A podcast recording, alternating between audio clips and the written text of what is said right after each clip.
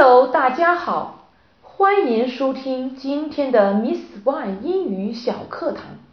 上期我们学习了旅游计划的三个情景内容，大家掌握的如何呢？今天我们继续上次的话题，一起和 Miss One 学起来吧。情景四：时间计划。如果打算出门旅行，在旅行前一定要做好时间计划，如出发时间、在某地停留时间、返回时间等。How long would you like to stay in Europe? How long would you like to stay in Europe? 你们想在欧洲待几天？For more than a week.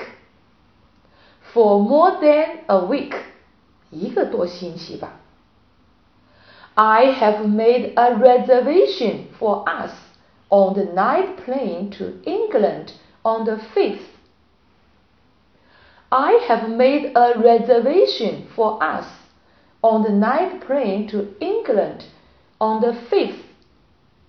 我为我们预订了五号夜里的飞机票去英国。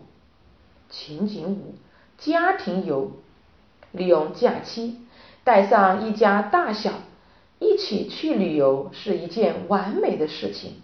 全家人可以有有充足的时间放松心情，看风景，品美食，全家老小其乐融融。I'm supposed to go on the vacation with my family later this year. I'm supposed to go on the vacation with my family later this year. 我打算今年年底和家人去旅游，或者这样说：My family will take a trip later this year. My family will take a trip later this year. 我家人准备今年年底去旅游。朋友称赞道。 Sure, I guess that sounds cool. I hope you have fun. Sure, I guess that sounds cool. I hope you have fun. 可以，我觉得这听起来不错。希望你们玩得愉快。情景六：查酒店。舟车劳顿，极易令人身心疲惫。那么住宿的舒适与否，就成为了影响游玩愉悦度的重要指标。可以说，只要选对了酒店，旅行就算成功了一半。I need to look up some hotels. I need to look up some hotels. 我要查一下酒店，或者这样说。I could look up some hotel rates.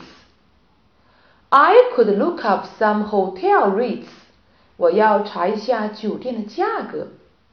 Look up, look up，查阅。OK，今天内容就到这里了。您学会了吗？如果您还想获得更多精彩内容，或者想跟我们有更多的互动，请关注我们的微信公众号。英语启航站，精彩英语学习内容定期推送。OK，that's all for today. See you next time.